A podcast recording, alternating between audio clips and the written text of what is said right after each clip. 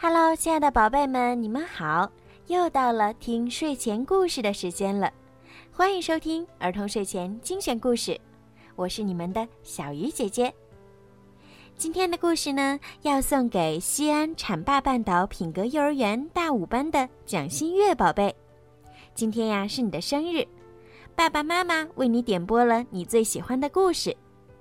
爸爸妈妈想对你说，妙妙宝贝。今天是你的六岁生日，祝你生日快乐！你是个贴心、懂事而坚强的小姑娘，妈妈经常以你为傲。有时候，妈妈很忙，既要工作又要学习，没有那么多时间陪你。但是妈妈心里一直都是想着你的，每天忙完会第一时间回家陪你。因为妈妈也喜欢和你在一起呀。妈妈不在身边的时候，你也要开开心心的。祝你生日快乐，健康平安，爸爸妈妈永远爱你。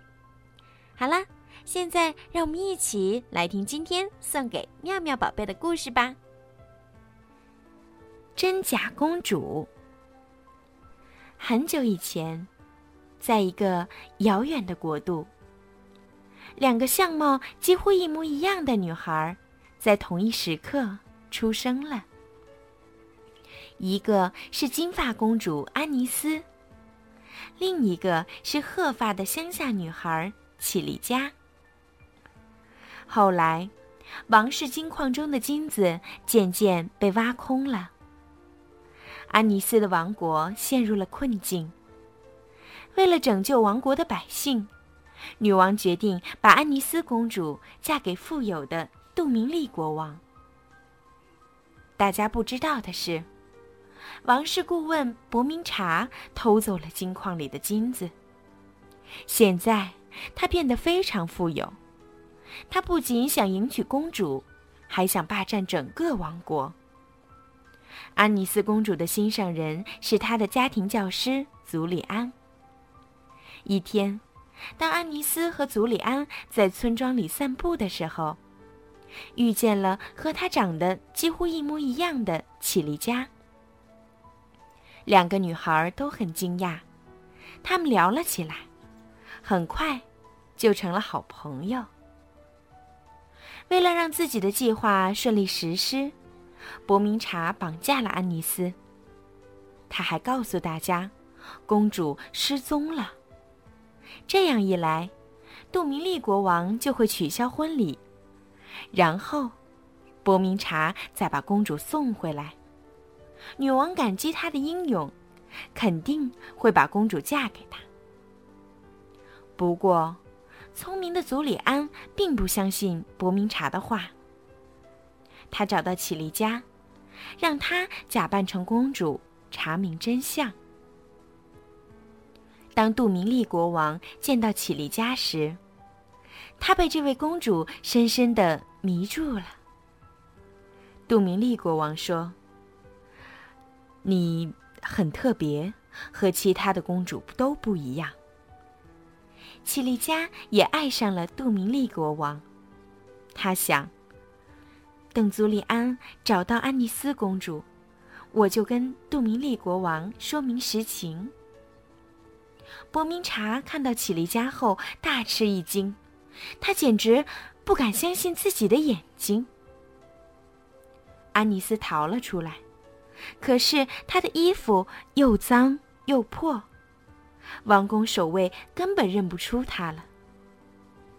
他来到一家服装店，找到了店主卡普夫人。聪明的安妮斯想到了一个好主意。他把戒指系在卡普夫人服装店的标签上，然后让小猫莎拉芬娜去王宫给祖里安和绮丽佳送信。不幸的是，伯明察发现了莎拉芬娜。他来到卡普夫人的服装店，假装来救安妮斯。然后，他把安妮斯带进了废弃的矿井。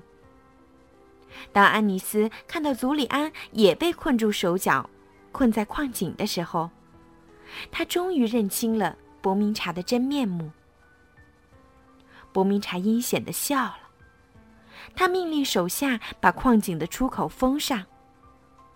安妮斯和祖里安被困在了里面。伯明察回到王宫，他扯掉启丽家的金色假发，然后大喊道：“你根本就不是公主！”启丽家刚想解释，就被伯明察的手下关进了牢房。随后。伯明察拿着安妮斯的戒指，告诉女王：“安妮斯已经死了，女王，你只要嫁给我，我会帮你拯救王国。”无奈之下，女王答应了伯明察。在被封住的矿井里，安妮斯发现岩石缝隙中闪烁着星星点点的光芒。原来。这里蕴藏着丰富的水晶。王国有救了。祖里安鼓励安妮斯逃出去，他移开了几块岩石，地下水立即喷涌出来，水很快就淹没了矿坑。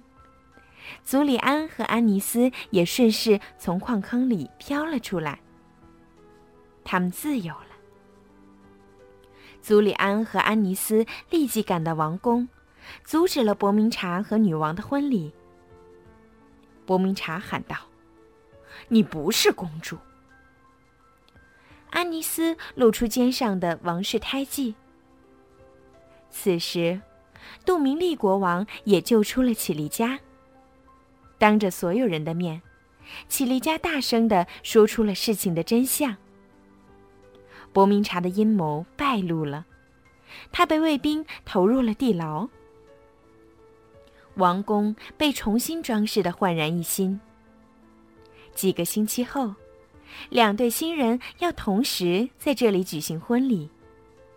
女王已经同意把安妮斯公主嫁给忠诚的家庭教师祖里安了。